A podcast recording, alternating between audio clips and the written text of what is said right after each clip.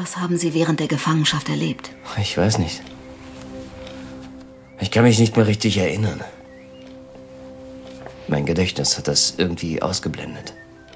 Die Erinnerungen und alle Gefühle daran. Und deshalb kann ich da so ruhig drüber sprechen. Ich, ich bin wie tot. Damals in der Höhle bin ich gestorben. In einem nach Ziegenpisse stinkenden Drecksloch in einem Land, in dem ich nichts zu suchen hatte. Irgendwann gab es draußen Explosionen, dann schrien Männer. Erst dachte ich, jetzt ist es aus. Dabei waren es Ihre Kameraden, die Sie befreien wollten. Ja, so kann man es nennen. Diese Idioten haben einfach das Lager der Terroristen gesprengt. Ich war in diesem Fall der Kollateralschaden, den sie nicht vermeiden konnten oder wollten. Ähm, sie waren anschließend drei Wochen in einem Hospital. Dann Aufenthalt in einem Sanatorium, neun Monate. Auf eigenen Wunsch entlassen. Posttraumatische Belastungsstörung, sagte dieser Arzt, dieser. Ich habe seinen Namen vergessen. Der hat mir einen Riesenhaufen Medikamente verschrieben. Ich habe die meiste Zeit nur geschlafen oder bin wie ein Zombie durch die Gegend gelatscht. Ach ja, Wandraschek, so hieß der Arzt. Dr. Wandraschek. Nehmen Sie diese Medikamente immer noch? Nein, nicht mehr. Ich fühlte mich damit die ganze Zeit wie in Watte. Das war nicht so mein Ding. Hatte keine Lust mehr. Verstehen Sie? Ja, Herr Brunner. Ich bin auch kein Fan davon, bei jeder kleinen Ego-Migräne gleich Psychopharmaka zu verschreiben. Aber bei einer Diagnose wie der Ihren kann das richtige Medikament zumindest eine Zeit lang eine nützliche Hilfe sein. Nein, ich meine das wörtlich. Ich habe keine Lust mehr.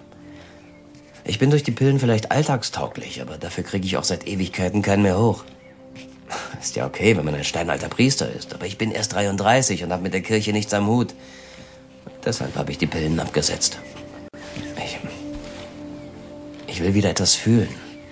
Und seit Sie die Medikamente abgesetzt haben, hat sich da was verändert? Ich schlafe schlechter.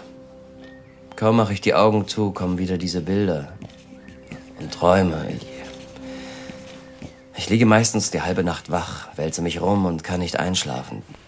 Deshalb gehe ich immer später ins Bett. Ich bin es leid, dieselben Bilder immer und immer wieder zu sehen. Erst das verspritzte Blut überall, dann die vagen Erinnerungen an die Dunkelheit der Höhle und an den Mann mit der Kneifzange.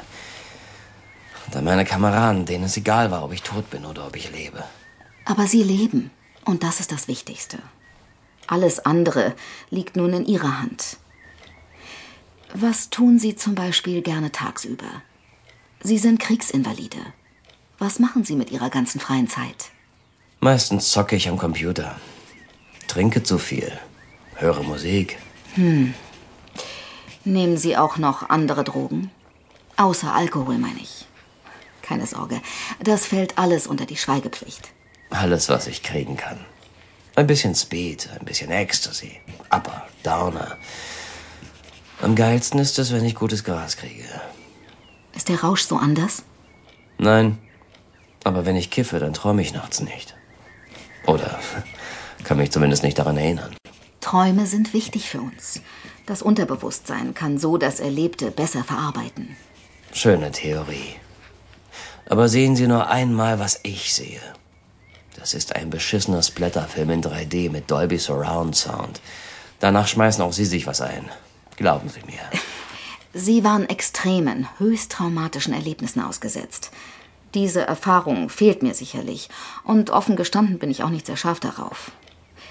Ich arbeite seit Jahren mit Menschen, die an PTB leiden. Menschen aus Kriegsgebieten, Menschen, deren Angehörige brutal ermordet wurden. Oder Menschen, die gefoltert worden sind, so wie Sie. Das Wichtigste, was ich dabei gelernt habe, Sie dürfen nicht die Hoffnung verlieren. Das, was Sie erlebt haben, wird immer ein Teil Ihrer Vergangenheit sein. Aber es liegt an Ihnen, wie weit das Erlebte auch Ihre Zukunft bestimmt. Und irgendwann werden Sie feststellen, dass die Erinnerungen nicht mehr ganz so schmerzen. Sie sind immer noch da, aber sie verblassen im Laufe der Zeit. Sie dürfen nicht aufhören, daran zu glauben. Ja, ja, schon klar. Die Zeit heilt alle Wunden. Ole, ole. Und bis dahin pfeife ich mir eben rein.